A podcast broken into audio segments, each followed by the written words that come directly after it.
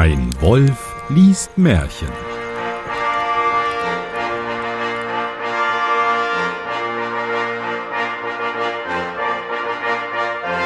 Hallo und herzlich willkommen zu einer weiteren Ausgabe von Ein Wolf liest Märchen. Mein Name ist Johannes Wolf und ich lese ein Märchen. Und damit ich das nicht alleine tun muss, habe ich heute ein ganz besonderes Tier bei mir, und zwar die Eule. Und die Eule hat folgenden mitgebracht, und zwar den Martin Gisch. Hallo Martin. Hu, hu, hu, hu. Hallo Johannes. So, welches Le Märchen lese ich denn heute? Was denkst du? Nicht den Zaunkönig, sonst wird's langweilig. Das stimmt. Es ist 174, die Eule. Ach, tatsächlich? Ja, tatsächlich. Wir bleiben beim Vö bei den Vögeln, okay. Ja, genau. Wir bleiben bei den Vögeln. Und ich hoffe, dass wir was über die Ornithologie weiterhin lernen. Ansonsten. Das, ist, das wird Ja. doch ein Disney-Film, das ist jetzt das Spin-off. Ja, ja, eben. Also wir haben, ich bin, ich bin sehr gespannt, was die Eule uns zu bieten hat. Ja. Vor ein paar hundert Jahren, als die Leute noch lange nicht so klug und verschmitzt waren, als sie heutzutage sind, hat sich in einer kleinen Stadt eine seltsame Geschichte zugetragen. Wenn die gewusst hätten, dass jetzt das Wissen heute noch mal ganz anders ist als dieses 1850 bei den Grimms. Aber gut.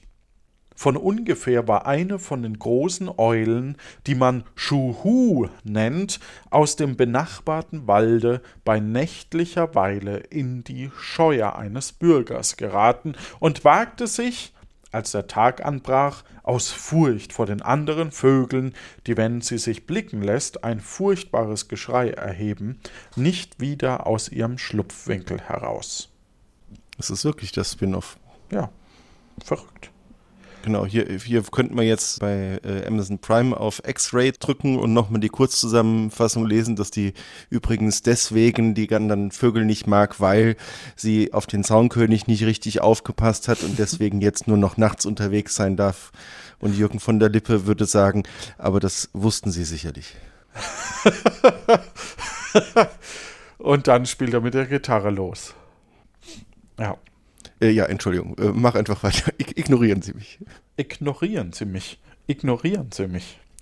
Als nun der Hausknecht morgens in die Scheuer kam, um Stroh zu holen, erschrak er sich bei dem Anblick der Eule, die da in einer Ecke saß, so gewaltig, dass er fortlief und seinem Herrn ankündigte, ein Ungeheuer, wie er Zeit seines Lebens keins erblickt hätte, säße in der Scheuer, drehte die Augen im Kopf herum und konnte einen ohne Umstände verschlingen. Gefährlich, so Eulen. Ja. Aber er ist auch ein bisschen ein komischer Kauz. Hier bitte noch weitere Vogelwortspiele einfügen. So. Ich, ich bin ein Star, holt mich hier raus, ja. Nicht schlecht, nicht schlecht. Ich kenn dich schon, sagte der Herr. Eine Amsel im Felde nachzujagen, dazu hast du Mut genug. Aber wenn du ein totes Huhn liegen siehst, so holst du dir erst einen Stock, ehe du ihm zu nahe kommst. Ich muss nur selbst einmal nachsehen, was das für ein Höhö Ungeheuer ist setzte der Herr hinzu, ging ganz tapfer zur Scheune hinein und blickte umher.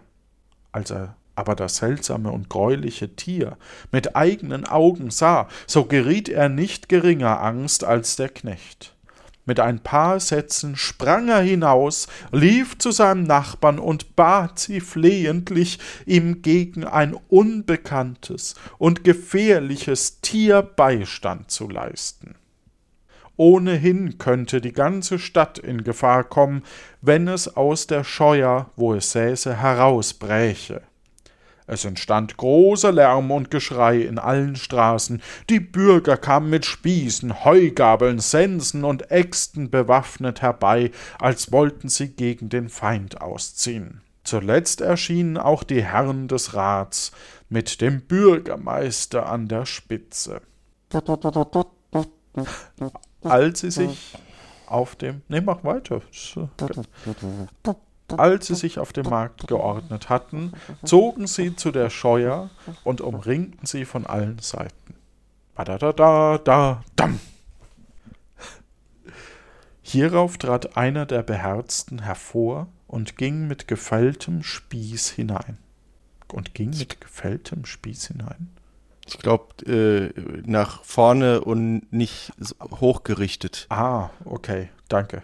Ja. Also keine Ahnung, ja, wäre jetzt nee, meine Interpretation, wie, wie recht, auch so ein, das Fällen von einem äh, von so einem Zollbaum. Äh, aber im ersten Moment habe ich es nicht verstanden, muss ich zugeben. Ja, oder befällt. Also es kann ja auch sein, dass es kalt war und er sich so ein Stück Bärenfell um den Spieß wickelt, weil das ist ja schon kalt, so dieses Stahl da anzufassen.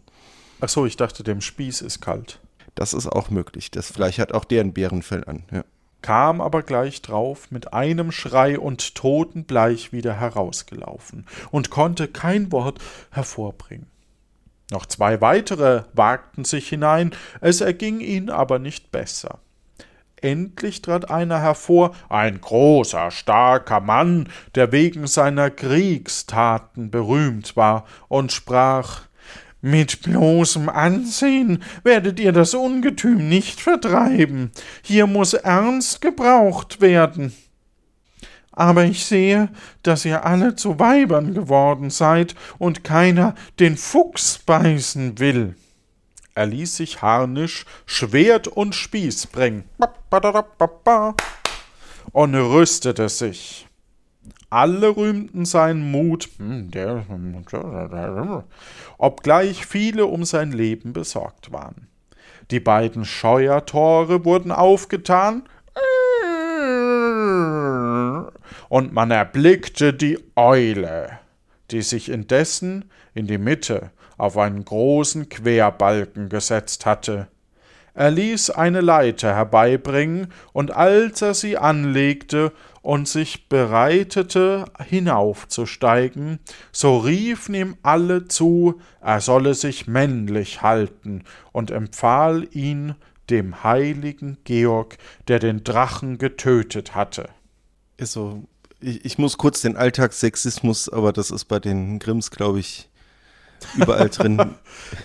ja, ich, Zumindest einmal ansprechen und blöd finden, dass er sich männlich halten solle und ob die alle zu Weibern gewesen wären. Wenn da Weiber da gewesen wären, hätten diese ja wahrscheinlich schon lange das Vieh einfach rausgejagt, aber egal. Du mögest recht behalten. Jetzt bin ich schon so drin. Ja, also definitiv als er bald oben war und die Eule sah, dass er an sie wollte, auch von der Menge und dem Geschrei des Volks verwirrt war und nicht wusste, wohinaus, so verdrehte sie die Augen, sträubte die Federn, sperrte die Flügel auf, knappte mit dem Schnabel und ließ ihn Schuhu, Schuhu mit rauer Stimme hören, Stoß zu, Stoß zu, rief die Menge draußen dem tapferen Helden zu. Hm. Die sind schon äh, recht groß, so Eulen. Also ich kann das verstehen, aber ich bin gespannt, ob er jetzt rückwärts von der Leiter fällt, die Eule erspießt oder. Ich bin, glaube ich, für Ersteres. Mhm. Mal gucken. Wer hier stände, wo ich stehe, antwortete er, der würde nicht Stoß zurufen. Er setzte zwar den Fuß noch eine Staffel höher, Zweite Staffel folgt jetzt. Dann aber fing er an zu zittern und machte sich halb ohnmächtig auf den Rückweg. Ja, aber schon noch geordnet. Also. So? Mhm. Nun war keiner mehr übrig, der sich in die Gefahr hätte begeben wollen. Das Ungeheuer, sagten sie, hat den stärksten Mann, der unter uns zu finden war, durch sein Knappen und Anhauchen allein vergiftet und tödlich verwundet. Sollen wir andere auch unser Leben in die Schanze schlagen? Sie ratschlagten, was zu tun wäre, wenn die ganze Stadt nicht sollte zugrunde gehen. Lange Zeit schien alles vergeblich, bis endlich der Bürgermeister einen Ausweg fand. Wie heißt es auf SWR? So und so und der Bürgermeister. Hannes und der Bürgermeister. Kenne ich nicht. Ach so, das ist so, so ähm, Aber äh, ist Mundart, okay. ja. Ja, ja, ja. Ja, was sagt denn der Bürgermeister? Meine Meinung geht dahin, sprach er, dass wir aus gemeinem Säckel diese Scheuer samt allem, was darin liegt, Getreide, Stroh und Heu, dem Eigentümer bezahlen und ihn schadlos halten, aber dann das ganze Gebäude und mit ihm das fürchterliche Tier abbrennen. So braucht doch niemand sein Leben daran zu setzen. Hier ist keine Gelegenheit zu sparen und Knausereien werden übel angewendet. Alle stimmten ihm bei. Ja, ja, da hat er recht. Ja, ja, ja. Also, Auf jeden Fall. also ward die Scheuer an vier Ecken angezündet und mit ihr die Eule jämmerlich verbrannt. Wer es nicht glauben will, der gehe hin und frage selbst nach. Hä? Und das war's dann. Ja, das war's. Wenn du es nicht glaubst, kannst du ja hingehen und fragen. Das werde ich tun. Das, ist, das erscheint mir höchst unlogisch. Ja.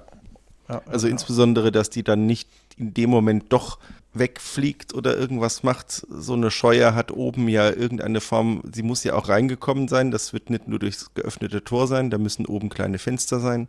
Allein durch die Rauchentwicklung wird die wegfliegen wollen, es sei denn, sie ist wieder eingepennt. Stimmt, das ist ja mittlerweile tagsüber.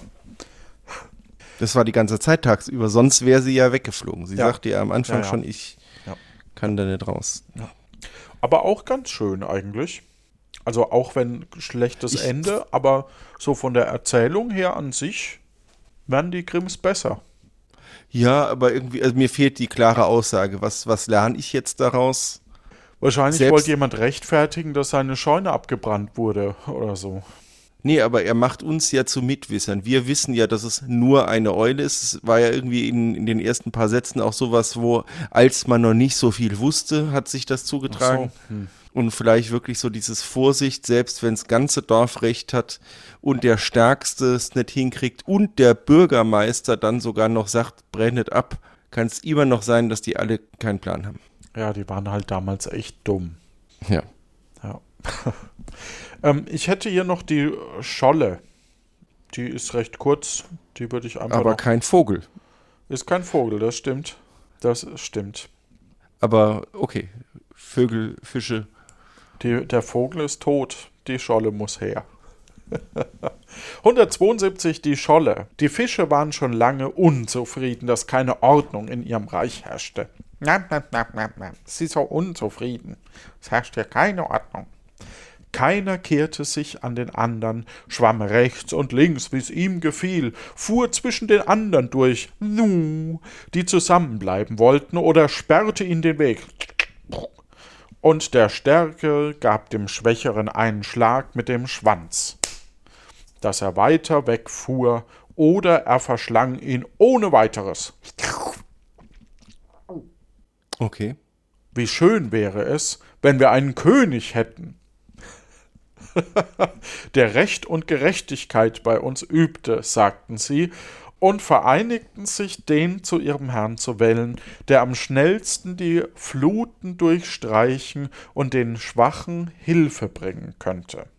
Sie stellten sich also am Ufer in Reih und Glied auf, und der Hecht gab mit ihrem Schwanz ein Zeichen, worauf sie alle zusammen aufbrachen. Wie ein Pfeil schoss der Hecht dahin, und mit ihm der Hering, der Gründling, der Barsch, die Karpfe und wie sie alle heißen. Auch die Scholle schwamm mit und hoffte, das Ziel zu erreichen. Auf einmal ertönte der Ruf Der Hering ist vor, der Hering ist vor. Wen ist für? Schrie verdrießlich die platte, missgünstige Scholle, die weit zurückgeblieben war. Wem ist für? Der Hering, der Hering, war die Antwort. Der nackte Hering, rief die neidische. Der nackte Hering. Seit der Zeit steht der Scholle zur Strafe das Maul schief. Ja, ne? Kann man jetzt auch nichts tun. Das war's, oder was? Das war's, ja. Das ist sehr kurz, okay? Ja, Die ne? Scholle. Aber das wäre doch ein Charakter für plötzlich Piratin, ne? Die Scholle. Die Scholle. Ja, Der steht das Maul schief. Ja. Ja, Wem ist für? Wem ist für? auch die, die waren ja ganz nett hier hinten, die in, äh, in der Reihenfolge, ne? Aber irgendwie auch ein bisschen belanglos. Bisschen Also, belanglos, aber man merkt, dass ein Zeitwechsel, glaube ich, drin ist, oder? ja, oder es sind halt jetzt einfach wirklich so äh, sehr einfache. Also auch hier, wir lernen, welche Fische es gibt und dass die Scholle das Maul schief hat. Und wer der König des Zauns ist und äh, wie die Eule zu ihrem Taten kam. Und dass die Heringe schnell schwimmen. So, ich habe noch so ein kurzes, das würde ich jetzt noch mit dran klatschen einfach, dann sind wir nämlich... Als dabei. Ja, 173 Rohrdommel und Wiedehopf. Da sind wir wieder beim Vögeln, ja. Wo weidet ihr eure Herde am liebsten? fragt einer der alten Kuhhirten. Hierher, wo das Gras nicht so fett ist und nicht so mager, es tut sonst keiner gut. Warum nicht? fragt der Herr. Hört ihr dort von der Wiese her den dumpfen Ruf? antwortet der Hirt. Das ist der Rohrdommel, der war sonst ein Hirte, und der Wiedehopf war es auch. Ich will euch die Geschichte erzählen. Jetzt muss ich die ganze Geschichte in dem Tonfall. Ich äh, Das machst du mal. jetzt schon nicht. Also der ist äh, gerade schon, äh, der, der ist gerade im Umzug begriffen äh, aus den neuen Bundesländern äh, in das äh, schöne Unterfranken. Vielleicht kommt er bis Ende der Geschichte dort an. Vielleicht kommt er bis zum Ende der Geschichte auch irgendwo an. Ja, das stimmt. Der Rohrdommel hütet seine Herde auf der fetten grünen Wiese, wo Blumen im Überfluss standen. Davon wurden seine Kühe mutig und wild. Der Wiedehopf aber trieb das Vieh auf hohe Dürreberge, wo der Wind mit dem Sand spielt, und seine Kühe wurden mager und kamen nicht zu Kräften.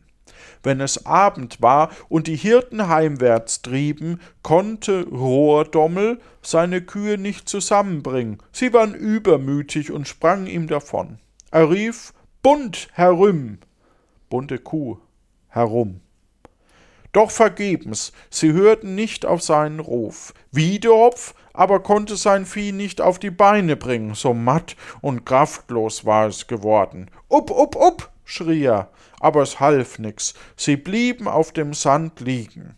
So geht's, wenn man kein Maß hält. Noch heute, wo sie keine Herde mehr hüten, schreit Rohrdommel, bunt herüben, und der Wiedehopf, up, up, up.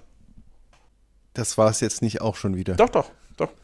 Das ist, okay, wir sind immer noch, also die, das, die, die Scholle passte nicht, aber die, äh, eigentlich die Eule auch nicht, aber die erste, äh, also das aus der letzten Folge für unsere Zuhörer, die denken, dass das an verschiedenen Tagen aufgenommen wurde. Ähm, und Was? die hier passen schon gut zusammen. Also von den Vogelstimmen und von dem Erzählen. Die, nur die Fabel von den, von dem Kühe äh, treiben ist mir nicht klar.